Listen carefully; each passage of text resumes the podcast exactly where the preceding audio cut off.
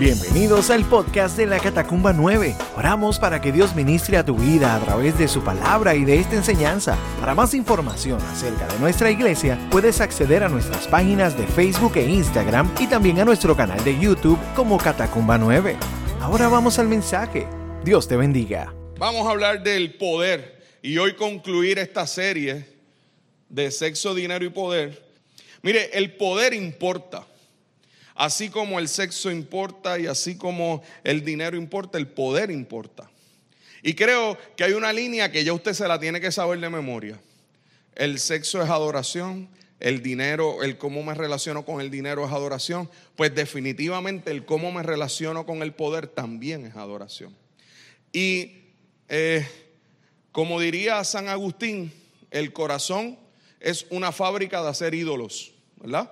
Uno, uno se pasa haciendo ídolos y sigue haciendo diferentes ídolos y, el ídolo más grande que uno hace eh, es uno mismo, ¿verdad? Uno termina convirtiéndose en su propio Dios. Y creo que este punto del poder va más hacia eso interno que somos nosotros y cómo nos relacionamos con las demás personas. Inclusive el, el poder tiene que ver con las relaciones y cómo funcionamos en términos de las relaciones de esposos, de esposo y esposa, las relaciones de padres a hijos, las, relaciones de hijos a padres, las relaciones de jefes y empleados, las relaciones de amigos. Son relaciones que todas tienen que ver con poder. Inclusive, Dios ha entendido que el poder y la autoridad, cuando, cuando se manejan adecuadamente, cuando se manejan entendiendo claramente, como decía muy bien Rick, quién es Dios y quién eres tú, pueden puedes utilizar el poder para bendecir, para edificar y para construir. Al punto que aquellos que el Señor les ha dado el privilegio de ser padres, quizás son los que más están claros de, wow, qué impresionante es esto de yo tener el poder de dirigir a una persona, de dirigir el, funcionamiento de esa persona y cuando es pequeño usted está tomando todas las decisiones. Es una relación de, tanto poder que básicamente usted está tomando las decisiones de, de, ese hijo, de esa hija, y mientras va creciendo, la meta es que e, esa persona pueda tomar decisiones de acuerdo a la crianza que usted está estableciendo. Wow, eso es una relación de poder impresionante. Ahora, ¿qué ocurre muchas veces con esa misma relación de poder? Que quizás algunos de los que están oyendo esto aquí dice, bueno, pastor, e, esa sería la relación de poder perfecta. Pero cuánta gente no ha sido herida precisamente porque esa primaria relación de poder ha sido un desastre.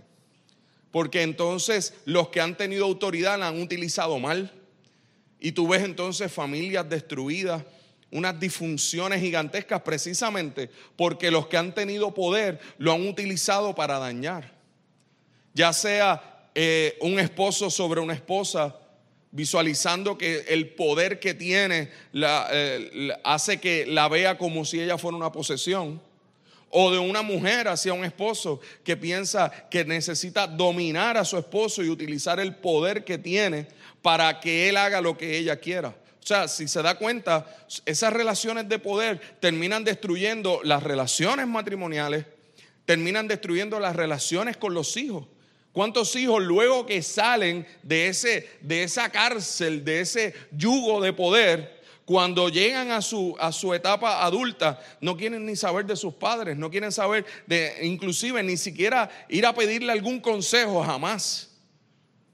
Se, se desentienden totalmente porque en el tiempo donde estuvieron bajo el poder de esa otra persona, fueron tan lacerados, fueron tan dañados, que el poder que ejecutó esa persona, lo que provocó en ellos fue toda una apatía y toda una, eh, una visión de que esta persona me está dañando con la relación de poder que está teniendo conmigo. Así que, de alguna manera, todos hemos sido impactados por relaciones de poder.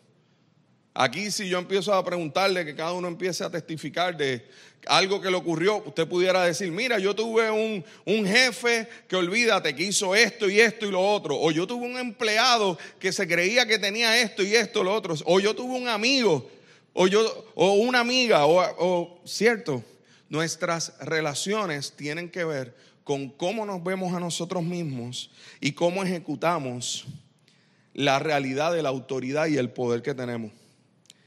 Ahora, hay un, hay un autor que escribió el libro de la naturaleza y el destino del hombre que se llama Niebuhr. Niebuhr dice que hay una realidad que el ser humano prefiere ignorar. Y es esta. El 95% de, de, lo que establece el curso de tu vida se encuentra totalmente fuera de tu control. Esa es una realidad que la gente decide ignorar. Mire, el siglo en el que usted nació, en donde usted nació, quiénes son sus padres, quiénes son sus familiares inmediatos. Usted, hay alguno que probablemente pensaría que lo ideal hubiera sido no, no nacer donde nació. Y hasta, y hasta no tener los familiares que tienen, ¿cierto? De momento, cuando, cuando hay algo que ocurre con algún familiar y vienen donde te dicen, oye, ese no es primo tuyo, y uno hace como que, wow, sí, es primo mío. ¿Cierto? Eso usted no lo puede controlar. Usted no puede controlar lo que haga su familia. Usted no puede controlar ni siquiera el ambiente de su niñez, porque usted estaba sujeto a todo un proceso. Usted no puede controlar eso. Probablemente usted soñó tener otros padres. Aun cuando fueron bien buenos, pero de alguna manera usted pensaba que no eran tan buenos. Usted no puede controlar su estatura física. ¿Sabía eso? No hay nada para usted ser más alto. Si no, la gente lo estuviera haciendo. Aunque hay gente que se estira así, ¿verdad? Que, trata de estirarse. Pero su estatura física, usted no puede, usted no dice, fíjate, yo voy a medir seis pies en algún momento. No. Algunos que en el cielo, pues probablemente el Señor les conceda ser más altos de los que son. Esa es mi oración, ¿verdad? Yo no sé si eso se va a dar, pero... Entonces, tú sabes, todas las, veces que tú te encuentras con en los HD hombres discipulados que te dicen, chacho, yo estaría en NBA si yo, si yo midiera, si yo midiera esos siete pies que mide ese tipo, yo estaría ahí. Pues seguro, pero no los mide. No hay forma. Todo se resolvería si yo fuera alto, pero los talentos que tú has recibido genéticamente tampoco tú los controlas. Hay cosas para las que de momento tú tienes talento y tú dices, wow, mira, yo tengo el talento para esto y de momento sale que, dibuja. Seguro que hay gente que puede disciplinarse y añadir talentos, pero hay gente que es, que es tan natural que, es, que es, ridículo, ¿no? Hay gente que puede aprender a tocar la guitarra, pero hay otros que de momento cogieron la guitarra y así mismo cogieron el piano, cogieron el violín, cogieron... Y tú dices, wow, pero ¿y esta gente qué es esto? Pues son dones que tú no controlas. Inclusive, la mayor parte de la vida nos las pasamos tratando de controlar cosas que no podemos controlar. Y de ahí es donde nace muchas veces esta visión y esta, esta idolatría del poder que es tan engañoso. Porque nos hace pensar que nosotros de alguna manera tenemos como que el poder para cambiar todo. Y nos vamos en esa película. Pero ¿sabe qué? Esa película no es una película nueva. Dice la palabra que no hay nada nuevo debajo, nada nuevo debajo del sol. Y esa película es tan antigua que había un hombre que en su segundo año de reinado, que el tipo había conquistado nada más que a Siria, a Egipto, a Judá, a Jerusalén, a todo el pueblo conocido. Era, tenía algunas conquistas nada más. No, tenía, tenía todo el dominio del pueblo civilizado de ese tiempo. Y se llamaba Nabucodonosor. ¿Nabuqué? Nabucodonosor. Y Nabucodonosor aparece en el libro de Daniel y aparece en el libro de Daniel como alguien bien imponente. Como alguien que inclusive Dios utiliza para llevarse al pueblo de Israel cautivo a Babilonia. Y se llevan los profesionales, los mejores de, de Israel, se los llevan, entre ellos obviamente, ahí está la historia de Daniel. Entre ellos Daniel, que le llamaban Belsasar. Y en el año segundo del reinado de Nabucodonosor, donde este hombre dice que tenía eh, de, de las maravillas del mundo, varias de ellas le pertenecían y que todo el mundo lo veía como el gran rey de Babilonia. Y esa Babilonia gigantesca, dice que en ese segundo año este hombre tuvo un sueño. Pero mire cuál era el problema del sueño. Es que el sueño perturbó su espíritu. Usted sabe cuando usted se levanta asustado de un sueño, se levantó asustado, se levantó preocupado. Pero usted sabe que era lo peor. No sabía qué era lo que lo perturbaba tanto. No se acordaba. Pero él sabía que era algo que tenía que ver con su reinado. Pero no sabía qué era. Y dice capítulo 2 de Daniel, verso 2, voy a leer desde el 2, dice, Hizo llamar el rey a sus magos, astrólogos, encantadores y caldeos para que le explicasen sus sueños. Vinieron pues y se presentaron delante del rey y el rey les dijo, he tenido un sueño y mi espíritu se ha turbado por saber el sueño. Entonces hablaron los caldeos al rey en lengua aramea, rey, para siempre vive, di el sueño a tus siervos y te mostraremos la interpretación. Lo único que tienes que hacer es decirnos cuál es el sueño. Respondió el rey y dijo a los caldeos, el asunto lo olvidé. Si no me mostráis el sueño y su interpretación, seréis hechos pedazos. Casi nada de poder tenía el tipo, ¿verdad? O sea, yo me, yo me olvidé del asunto, pero ustedes tienen que hacérmelo recordar. Y vuestras casas serán convertidas en muladares. Y si me mostraréis el sueño y su interpretación, recibiréis de mí dones y favores y gran honra. Decidme pues el sueño y su interpretación. ¿Qué revolú tenía este hombre? Tenía todo el poder. Al punto de que, de que lo llamaban el rey que vive para siempre. ¿Usted sabe lo que es tener eso? Un nombre así. Cuando se dirigían a él tenían que decirle el rey que vive para siempre. Tenía el poder sobre todo el mundo conocido. Y de momento hubo algo que lo perturbó. Porque para él su poder era infinito, pero su poder fue conmovido por su temor.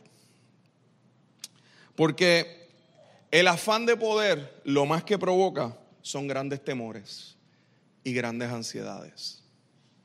Porque ese afán de poder lo que hace es que te pone en un lugar donde lo más que tú temes es ya no tener ese lugar o ya no tener el control de lo que ese lugar te ofrece. Entonces pones toda tu identidad en agarrarte a ese poder. Y ahí es donde lo que generas de tu corazón es un ídolo por la posición y el poder que ostentas. Y mientras más poder tienes, más tu corazón vive con temor y más tu corazón vive con, con el terror y el afán de mantenerlo. Eh, el caso más grande de Ponzi Scheme, de un esquema Ponzi, que es, eso quiere decir cuando una persona crea unas industrias o unas, eh, unas compañías que son fantasmas y que esa persona es un inversor y que la gente invierte eh, y le da dinero a él para que él invierta en estas compañías y eso genere dinero. Eh, el, el, clima de inversión en los Estados Unidos, todo ese proceso se cayó a principios de los 2000 en todo ese revolú de esta caída que hubo estrepitosa de la economía. ¿Y sabe qué ocurrió? Que en medio de eso se descubre el mayor fraude de la historia. Un fraude de más de 65 millones de dólares en una sola persona. Puede buscar la historia, se llama Bernie Madoff. En algún momento, hace algún tiempo atrás, yo hablé sobre él. ¿Sabe, ¿Sabe qué decía Bernie Madoff en su entrevista a la policía? Porque este hombre era un, era un inversor de, de alto nivel, que había sido bien exitoso en los años 90, bien exitoso. Tan exitoso que por eso la gente confiaba en él para sus inversiones. Pero cuando hubo la caída estrepitosa del mercado y a él se le cayó todo, él dijo que el poder que él tenía lo iba a perder. Y como él lo iba a perder, pues él entonces decidió crear el esquema Ponzi. Porque él iba a perder toda la reputación que él tenía como el mejor inversor, porque él había hecho que, sus, que, su, que la gente que había confiado en él iba a perder millones y millones y millones de dólares. Pues él decidió hacer ese esquema que ha sido el esquema más largo en la historia de Estados Unidos. Duró 16 años sin que lo agarraran. Hasta que a los 16 años cuando lo agarraron, toda la gente que confió en él, todos vinieron a ser el doble de, más pobre de lo que hubiera sido antes. Porque todo era, una, todo era una falacia. Perdió todo. Pero él decía que él lo hizo porque iba a perder el poder de entrar a los lugares que él entraba y ser reconocido como el tipo más espectacular en lo que tenía que ver con inversiones. Dicho sea de paso, hay una película sobre él, la puede ver, se llama The, The Wizard of Lies. Y Robert De Niro es el que hace de Bernie Madoff. Muy buena. ¿Por qué? Porque ese es el engaño del poder. Yo tengo que hacer lo que sea para mantener esta, este lugar. ¿Y sabe qué pasó? En ese afán de poder y en, ese, y en esa lucha con esa ansiedad de Nabucodonosor, ninguno de los que estaba a su alrededor podía descifrar. Imagínense, eso era una locura. ¿Cómo que tienes que decirme el sueño y a la misma vez darme la interpretación? Las dos cosas. ¿Y sabe qué ocurrió? Apareció Daniel. Y Daniel fue donde el rey y le dijo, rey, le voy a relatar el sueño, porque el Dios de los cielos, y aquí es donde es una de las primeras veces que aparece este título, que a veces lo decimos por decirlo, pero es un título demasiado importante en la escritura. El Dios de los cielos, rey de reyes. O sea, rey sobre ti. Señor de los señores. Qué fácil lo decimos, pero, pero ¿qué implicaciones tiene eso para decirle a este hombre que era el que estaba por encima de todo y llega este, este chamaquito hebreo de los cautivos de Babilonia y se para frente a él y le dice, el rey de reyes, o sea, el rey que está por encima de usted me reveló a mí lo que yo le voy a decir a usted. O sea, hay alguien que tiene más poder que usted. Y le dijo todo el sueño. Y en el sueño, ¿sabe que Era una estatua gigantesca y cada una de esas, de, la, y, tenía diferentes, diferentes formas. No me voy a ir a lo de la estatua, solamente quiero irme a la parte de abajo. Decía que era, los pies eran de barro. Tenía un montón de, que si oro, bronce, pero los pies eran de barro y le decía, ¿y sabes qué? Lo que ocurre es que, es que puede, ser, puede verse grandiosa, pero esos pies de barro cocido, eso se hace nada. El fundamento de todo lo que el hombre construye se caerá. El verso 46 de este mismo capítulo dice esto. Entonces el rey Nabucodonosor se postró sobre su rostro y se humilló ante Daniel. Y mandó que le ofreciesen presentes e incienso. El rey habló a Daniel y dijo, ciertamente el Dios vuestro es Dios de dioses y Señor de los reyes. Y él que revela y el que revela los misterios, pues pudiste revelar este misterio. ¿Sabe que no es la única vez que le pasa esto a Nabucodonosor? Si usted sigue leyendo eh, Daniel, no vamos a hacer un estudio completo, pero si usted luego le interesa, usted lee el capítulo 4 y se va a dar cuenta de que, de que el capítulo 4, Nabucodonosor básicamente es quien lo escribe y, habla de otro evento que le ocurre donde el Señor básicamente durante un año lo quitó de su trono y le demostró que él era el rey. Y al final de ese capítulo, Nabucodonosor dice, yo tengo que reconocer que aunque yo creía que yo era el más poderoso, la realidad es que hay un Dios poderoso que está sobre mí. Tim Keller, em, en su libro que se llama Dioses Falsos, un buen libro para leer, el pastor Tim Keller dice, la tentación original del huerto del Edén consistía en resentirnos ante los límites que Dios había fijado y al final llegar a ser como Dios a base de adquirir el poder sobre nuestro propio destino. Y necesitamos tener claro de que esto forma parte de nuestra naturaleza. En el Edén lo que ocurrió fue que el ser humano quiso ser como Dios. ¿Sabe algo? Eso sigue repitiéndose. Usted quiere ser el Dios suyo. Y usted quiere funcionar como si Dios no existiera. Esa es su naturaleza pecaminosa. En Edén, lo que le llenó los ojos a, Eva y a Adán fue que el Señor, que, que, la serpiente le dijo, lo que pasa es que el Señor sabe que ustedes van a conocer la ciencia del bien y el mal y serán como dioses.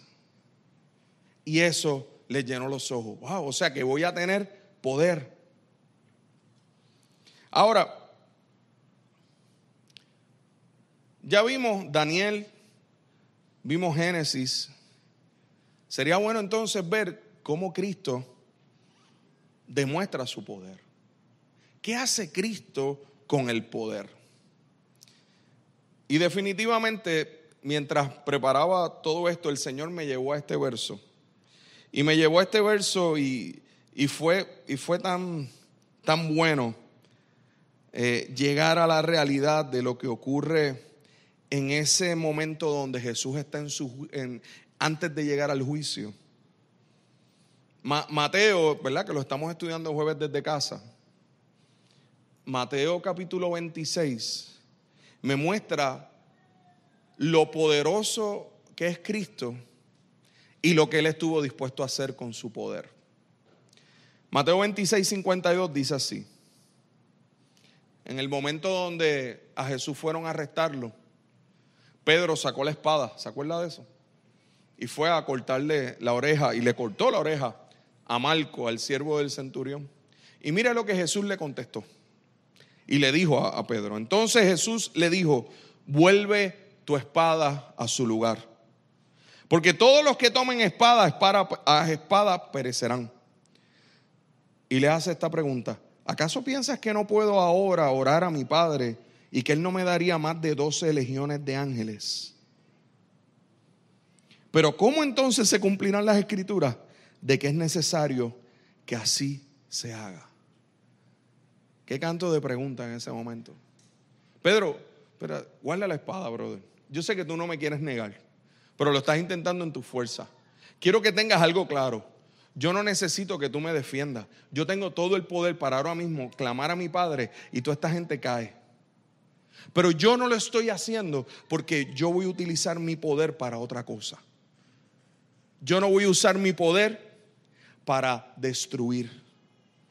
Jesús nos muestra que él tenía todo el poder para impedir su arresto, para impedir su tortura, para impedir su muerte en la cruz. Inclusive en el Getsemaní, cuando Jesús está allí en agonía de espíritu, dice, Padre, pasa de mí esta copa que no sea como yo, sino como tú. ¿Qué quiere decir eso? Que si Jesús dice, mira, se acabó esto, o sea, yo, yo, yo no voy a, yo no voy a morir. Eso que le decían cuando estaba en la cruz, Imagínense cómo, cómo, eso retumbaba en el espíritu de, Jesús cuando decía, pero tú no decías que eres el Hijo de Dios, bájate de esa cruz.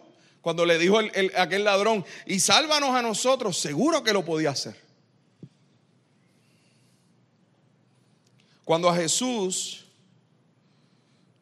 lo enfrentaron a la, a la posibilidad de no cumplir el plan, de no cumplir la escritura, él usó el poder para lograr ese plan. Cuando Jesús fue al juicio frente al sumo sacerdote, esto fue lo que ocurrió. verso 63 de Mateo 26. Se me fue. Aquí está. Mas Jesús callaba.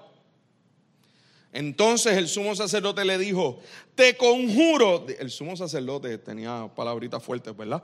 Te conjuro por el Dios viviente, que nos digas si eres tú el Cristo, el Hijo de Dios. Jesús le dijo, tú lo has dicho. Y además os digo que desde ahora veréis al Hijo del Hombre sentado a la diestra del poder de Dios y viniendo en las nubes del cielo. Jesús en su defensa sale del silencio voluntario y dice que lo van a ver a la diestra del poder de Dios, pero no de la forma en la que ellos esperan. Hay tres cosas que quiero regalarte hoy. Tres, tres afirmaciones poderosas luego de, toda, de, toda esta introducción. Tres cosas que quiero regalarte que queden ahí en tu corazón, como han quedado impregnados en el mío. Número uno, Jesús usó el poder para salvar. Jesús no usó el poder para destruir.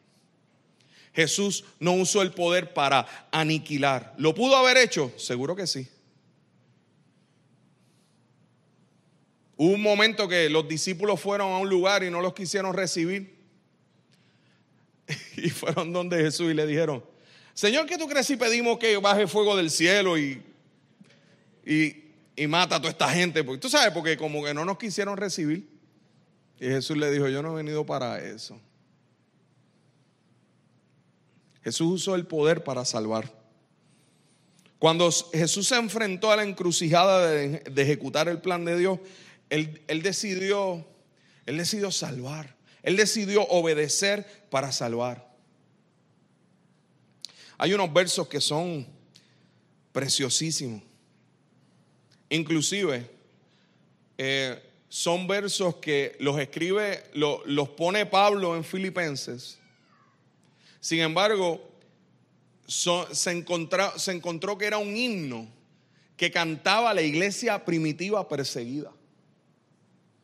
Pablo lo pone en Filipenses para recordarles la esencia de lo que hizo Jesús. Así que esto realmente era un himno que se cantaba en la iglesia. Capítulo 2, verso 5 dice así. Haya pues en vosotros este sentir que hubo también en Cristo Jesús, el cual siendo en forma de Dios no estimó el ser igual a Dios como cosa a que aferrarse, sino que se despojó a sí mismo tomando forma de siervo, hecho semejante a los hombres y estando en la condición de hombre, se humilló a sí mismo, haciéndose obediente hasta la muerte y muerte de cruz por lo cual Dios también lo exaltó hasta lo sumo y le dio un nombre que sobre todo nombre, para que en el nombre de Jesús se doble toda rodilla de los que están en los cielos, en la tierra y debajo de la tierra, y toda lengua confiese que Jesucristo es el Señor, para gloria de Dios Padre. Hermano, se oye bien poético, pero qué profundidad tiene. Este himno dado a los filipenses nos recuerda que tenemos que tener la actitud y el sentir que en Cristo Jesús. Que teniendo todo el poder, siendo semejante a Dios, no se aferró a eso, sino que estuvo dispuesto a despojarse. Y ese es el ejemplo que nosotros necesitamos seguir. La naturaleza del pecado hace que usted utilice el poder para humillar, para ir por encima un autor que me fascina mucho, que se llama Charles Swindoll, él dice que la gente ha creído lo que, lo que se dice regularmente de que el poder corrompe. Pero la frase de él no es que el poder corrompe. La frase de él es que el poder revela. El poder revela la realidad de tu corazón.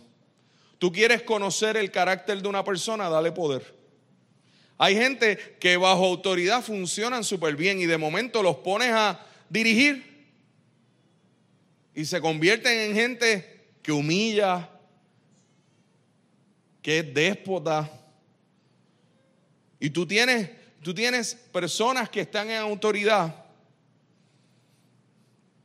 que su actitud y su carácter al ejecutar poder es pasar por encima. Sin embargo, tienes aquí a la persona de mayor poder y autoridad que ha pasado por la faz de la tierra usando su poder para salvar, usando su poder para levantar.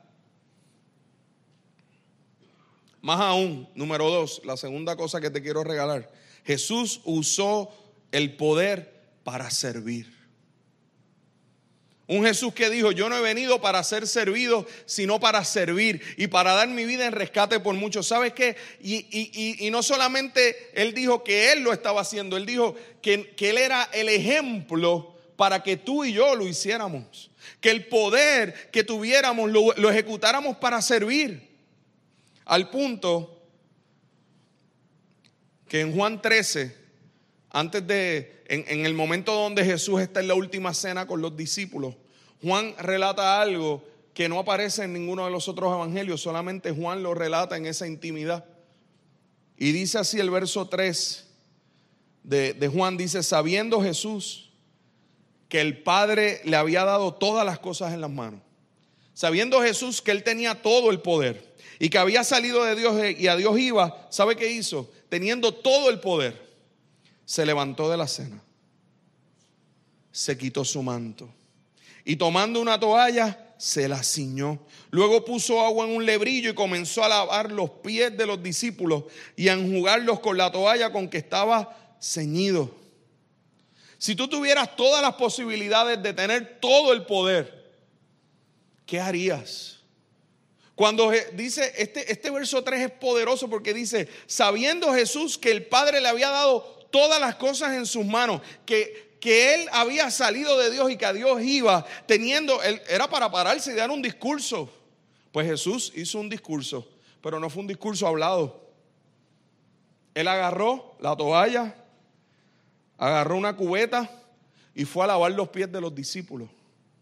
Y el que me ha oído enseñar esto otras veces sabe que lavar los pies de los discípulos era, era lo más bajo que alguien podía hacer. Era lo que hacían los esclavos. Porque en aquel tiempo no tenían ni los zapatos ni los tenis que usted y yo tenemos hoy. La gente caminaba descalza o con, o con una suelita de esas romanas, si acaso. No habían, no habían aceras de cemento ni brea, era, era tierra. Los, los, los, pies era, era, algo, era algo que, que mira hermanos, no era, no, era, no era algo agradable. Por eso cuando Jesús se levanta a lavar los pies, Pedro dice, tú no me vas a lavar los pies jamás. Porque lo que Jesús estaba haciendo era haciendo el acto de humillación más gráfico y más claro.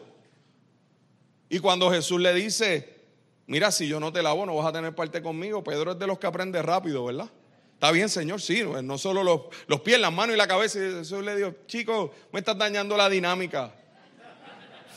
Eh, estaba haciendo, Jesús estaba haciendo la dinámica. Usted sabe que siempre usted está haciendo la, dinámica y alguien como que, pero y esto y esto, cállate, que me la daña. Y ahí Jesús se quedaron todos en silencio. Jesús pudo lavarle los pies tranquilamente a todo el mundo, incluyendo a Judas. Iscariote. Y cuando terminó de lavarle los pies a todos, dijo esto.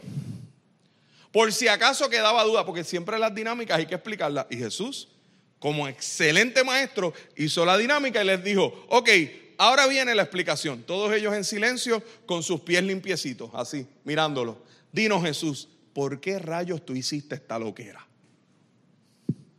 Pues si yo, el Señor y el Maestro, he lavado vuestros pies.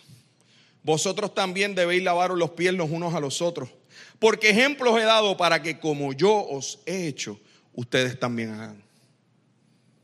Hay un poder que yo le he dado a ustedes. Úsenlo para servir, para servirse unos a otros. Cuando las relaciones en un hogar son relaciones de servicio, es un hogar donde el poder se sabe quién lo tiene. Es Dios quien lo tiene. Y como Dios tiene el poder, yo voy a servir a mi esposa. Yo no, yo no voy a mi casa a ser servido. Yo voy con la actitud de servir. Yo voy a servirle a mis hijos. Mi esposa va a servirme a mí, mis hijos van a servirme a mí, pero yo voy con la actitud de servirles. Y esa actitud de servirles se enseña con el ejemplo. Y hay veces que la forma en la que necesitas servirles es ministrarles algo, el darle un consejo, eso es servir. Pero hay ocasiones en, que la forma en que los tratas le muestras que les estás sirviendo. El mismo Filipense, cuando termina este himno, Pablo dice, que ninguno tenga más alto concepto de sí que el que debe tener, sino que cada uno piense de sí mismo con cordura, conforme a la medida de fe que Dios le ha dado a cada uno. Y que, y que estimemos a los demás como superiores a nosotros mismos, que no hagamos nada ni por contender ni por vanagloriarnos, sino que con humildad miremos al otro y digamos, tú eres superior a mí, porque el Señor me enseñó que Él siendo superior se humilló. Entonces, ¿para qué usamos el poder? Entonces se tiene que mostrar en mi vida real que el poder yo sé quién lo tiene. Seguro que sí. ¿Cómo? ¿Cómo yo sirvo a los demás? ¿Cómo yo amo a los demás? ¿Cómo yo no sigo la corriente del mundo? Que el jefe es el que manda y el otro no. ¿Cómo, cómo podemos tener jefes? Y esto yo lo oído otras veces. Ah, es que en la iglesia yo soy una cosa, pero acá en el trabajo soy otra. Ah, pues así el Señor te va a decir, en el cielo es una cosa y en el infierno es otra. Ay, el palito del día había que darlo. ¿O qué tú crees que el Señor te va a juzgar por cuántos cultos viniste? No, es qué hiciste con eso que recibiste. ¿Cómo estás usando el poder que Dios te ha dado? ¿Cómo estás usando la autoridad que Dios te ha dado? Primero, ¿entiendes que la autoridad no es tuya? ¿Entiendes que tú no tienes nada de poder? Y que el que tiene poder es Él. Y que lo que Él te ha dado de autoridad ha sido por gracia y por misericordia. Y que necesitas utilizarlo para bendecir. Y que Jesús estuvo dispuesto a servir. Que Jesús, que Jesús estuvo dispuesto a usar su poder para salvar, para humillarse. ¿Cuántas de nuestras relaciones serían totalmente diferentes si la actitud fuera de servirnos? ¿Cuántos problemas matrimoniales nos evitaríamos si la actitud de ambos fuera una actitud de servirnos en lugar de ir a ser servido? ¿Cuántas relaciones de padres e hijos cambiarían considerablemente si los padres en lugar de, de, provocar a ir a sus hijos deciden bendecirlos en amor?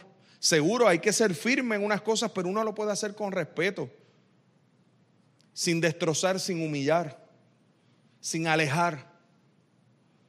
Igual de los hijos a los padres. Ese respeto y esa honra que el Señor nos ha llamado a tener. Porque sabe algo, aspiramos a que cuando nuestros hijos crezcan y ya sean adultos y sean gente de bien, quieran estar cerca de nosotros. No pensando en su cabeza que hubieran preferido tener otros padres, sino agradecidos y privilegiados de tener los padres que tienen. Ese debe ser el sueño tuyo como papá. Que, cuando, que cuando a ti, cuando a ellos les corresponda en el ciclo de la vida, cuidarte a ti. Porque sabe que eso va a ocurrir. Si Dios el Señor te da vida. Porque tampoco puedes controlar eso, tú no sabes. Aquí nadie sabe el día que se va a morir. No sabes eso. Si el Señor te da el privilegio de vivir y tener larga vida y que tus hijos en algún momento te cuiden, que lo hagan con alegría de corazón que lo hagan sabiendo, me toca hacer esto porque, porque mis padres me amaron. No porque después tengo que hacerlo, ya tú sabes, este revolú. No. Es que pues me toca, que chacho, ahora la corte está mala, te mandan a buscar. Oh, wow, qué privilegio es servir. Porque las relaciones de poder estaban en el lugar correcto. Porque el poder no se utilizó para mancillar, para dañar, para aplastar, sino, ah, que aquí soy. Mire, aquel que se pasa diciendo, o aquella que se pasa diciendo que es la autoridad, ¿sabe lo que reconoce? Que no sabe lo que es la autoridad. Porque la autoridad tú no le impones, tú das ejemplo. Eso fue lo que hizo Jesús. Por eso, después de ahí, ¿cómo los discípulos se trataron entre ellos? Esa gente estuvo dispuesta a morir juntas. ¿Por qué? La tercera cosa. A ver si logro el tiempo. Estoy ahí. Estoy cerca. Número tres.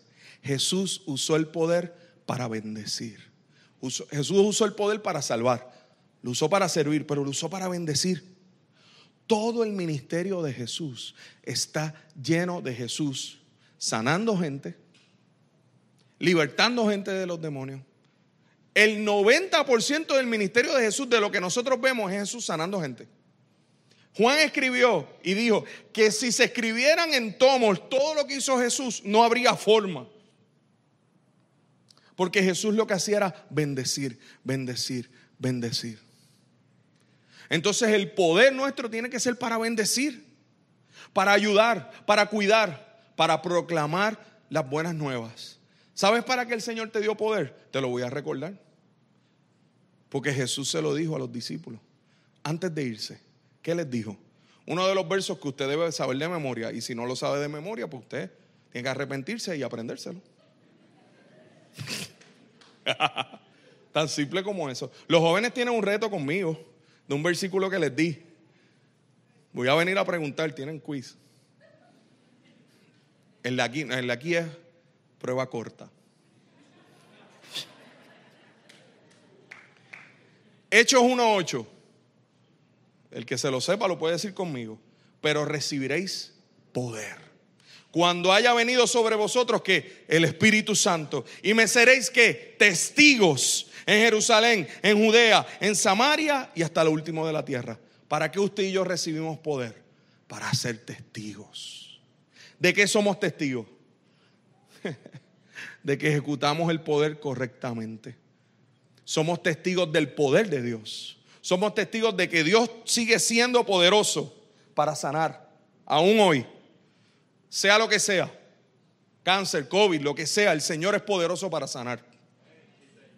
No, no piense que se acabó eso, no, el, el Señor es poderoso para sanar. El Señor es poderoso para libertar al que está oprimido. El Señor es poderoso para restaurar matrimonios en, en, crisis. El Señor es poderoso para restaurar jóvenes. El Señor es poderoso para bendecir niños. El Señor es poderoso para salvar para vida eterna. Pero para eso usted y yo somos, somos portavoces porque vivimos el ejemplo de que actuamos el poder de una forma correcta en el mundo. Jesús en un momento, en Mateo 20, le dice a sus discípulos, saben que los gobernadores y los reyes tienen sobre sus súbditos autoridad. Y lo que ellos dicen es lo que ellos tienen que hacer. Y Jesús les dice, mas entre ustedes no será así sino que el que quiera ser grande debe ser el que sirva. ¿Sabe por qué Jesús le dijo eso? Porque esta gente venían peleando de quién era el más grande. Y eso es muy humano entre nosotros, porque el más grande es el que tiene poder. Y el Señor nos enseña un camino totalmente diferente. El que tiene poder es el que sirve. El que tiene poder es el que bendice. El que tiene poder es el que no piensa en sí, sino piensa en el otro. Hijos, hijos que se han levantado en su vida con padres que le han servido, le han bendecido. ¿Sabe algo? Cuando llegan a otras etapas de vida no tienen ningún problema. Para ellos les toca. Este es el momento mío. Este es el momento que me toca a mí servirte. Pastor, yo nunca viví eso. En mi casa fue un desastre. A mí me aplastaron, a mí fue, pues ya, vence eso en Cristo. De, que de ti para allá no pase que se acabe contigo. Pero si sigues repitiendo lo mismo, ¿sabes qué es lo que estás haciendo? Estás metiendo en una cárcel a tus hijos a repetir lo mismo. ¿Que en el Señor puede haber restauración para que eso no ocurra? Pues seguro que sí. Pero con alguien tiene que comenzar. A los 15 años recuerdo el Señor hablarme fuertemente en mi corazón. Porque yo era de esos que a veces pensaba, ay, si yo estuviera, si, de, de, esos que a veces pensaba cada rato, si yo estuviera en otro lugar, si yo fuera otra persona. Y el Señor golpeó mi corazón. Yo morí en la cruz para que seas otra persona. ¿Qué estás haciendo con la salvación que te he dado? Porque de modo que si alguno está en Cristo, nueva criatura es, las cosas viejas pasaron, aquí todas son hechas nuevas. Y si todas son hechas nuevas, pues desde ti comienza una herencia de bendición, una herencia de cuidado, una herencia de, de servir. Que todavía estamos en terapia ocupacional y estamos ahí trabajando como se hace, seguro que sí. Que no pretendemos haberlo alcanzado, seguro que sí. Que a veces se nos va la guagua y mancillamos y dañamos, pero como el poder es para servir, somos capaces de pedir perdón. Somos capaces de, de reconocer. Somos capaces de entender, y con esto cierro, que el único todopoderoso es el Señor. Que si usted busca en la concordancia bíblica del, del Nuevo Testamento encontrará que hay diez veces que se refiere la escritura a Dios como todopoderoso. Y nueve de ellas en el Nuevo Testamento, ¿sabe dónde están? En Apocalipsis. Es decir, Él tiene el control de todas las cosas y sabe cómo termina esta historia. Usted necesita someterse a ese poder porque Él tiene toda la autoridad, toda la soberanía. Su poder es infinito. El poder nuestro es finito. Pero en Génesis comienza el ser humano a irse detrás de su poder. En Apocalipsis el Señor termina diciéndole quién tiene verdaderamente el poder. Entre medio de eso está usted y yo. Mi consejo, haga lo que dice el himno. Toda lengua confesará. Toda rodilla se doblará. Él es el poderoso.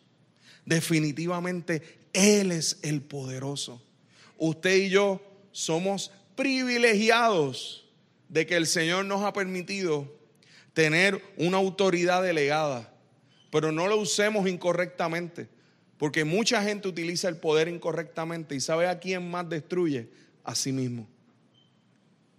Porque ustedes aquí, ustedes mismos pudieran testificar de gente que usted sabe que ha utilizado el poder mal, el mal, y usted ha visto cómo han terminado. No hay uno solo. Desde Nabucodonosor para acá, todo el que usa el poder para sí mismo, siendo su propio Dios, en algún momento se enfrentará al verdadero poder de Dios. No a mí, ah, el pastor que me ve. No, no, no, no, no. Usted se va a enfrentar al Dios que está sobre todo incluyendo sobre mí y sobre esta casa.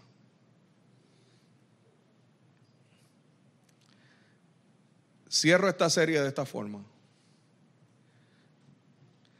El poder es bueno si se utiliza con el corazón correcto y con el ejemplo de Cristo. El dinero es bueno si se utiliza para bendecir, honrar y tener la, el, deseo genuino de ser generoso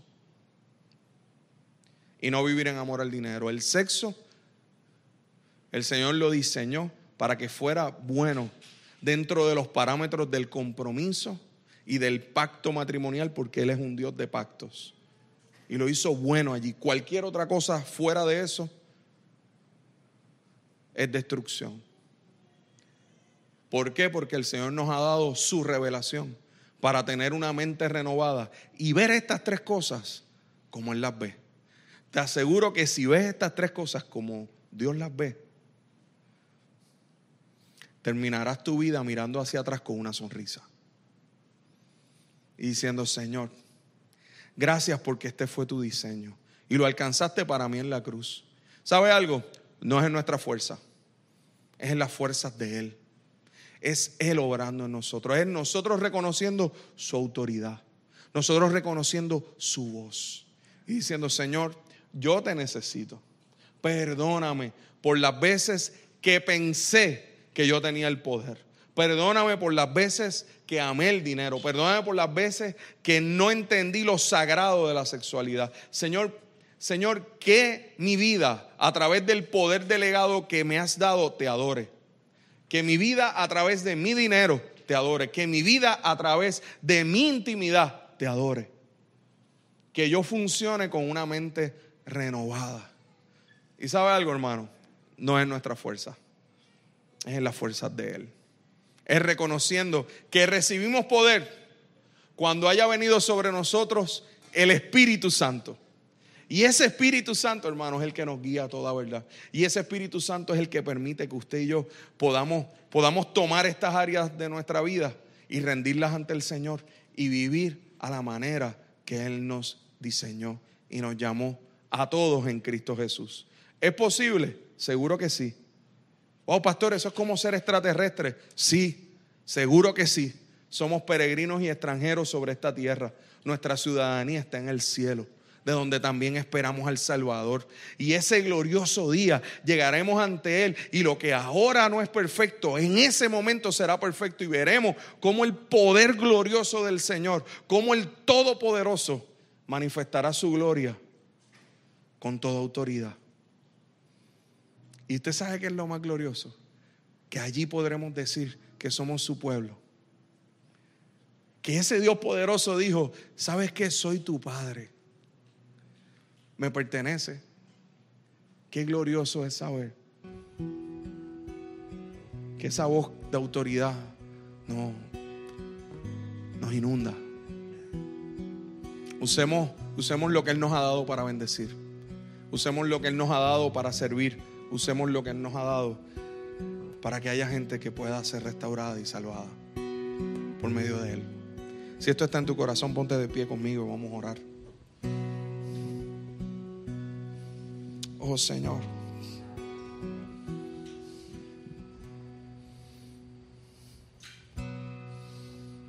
Señor, ante tu presencia estamos, reconociendo cuánto, cuánto te necesitamos, Señor. Gracias, Señor, porque porque tu revelación hace que podamos tener una mente renovada ante, ante estos temas que quizás son temas que, que muchas veces nos podemos desenfocar. Donde en muchas instancias podemos mirarlo de la manera que, que el mundo lo ve. Pero tu, tu, palabra nos ha dado dirección para, para verlo como tú los ves, Señor. A todos los que estamos aquí en alguna manera tenemos relaciones que implican relaciones de poder. Que podamos, Señor, utilizar ese poder en tu Espíritu Santo para salvar, para servir, para bendecir.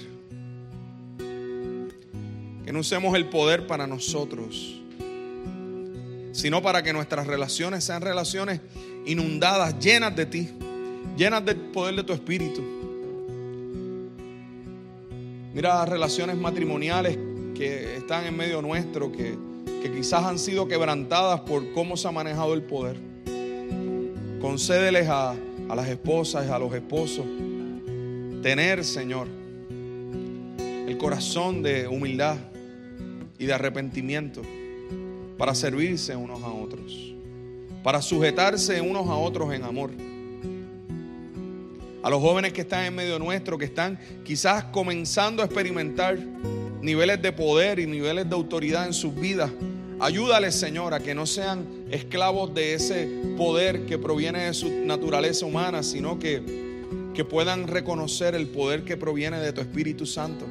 Para que puedan construir relaciones de amistad que sean basadas en, en el servicio, en el amor, en la bondad, en la honestidad y que a su vez les concedas que tomen decisiones sabias a la hora de escoger, Señor, con quién va a compartir el resto de sus vidas.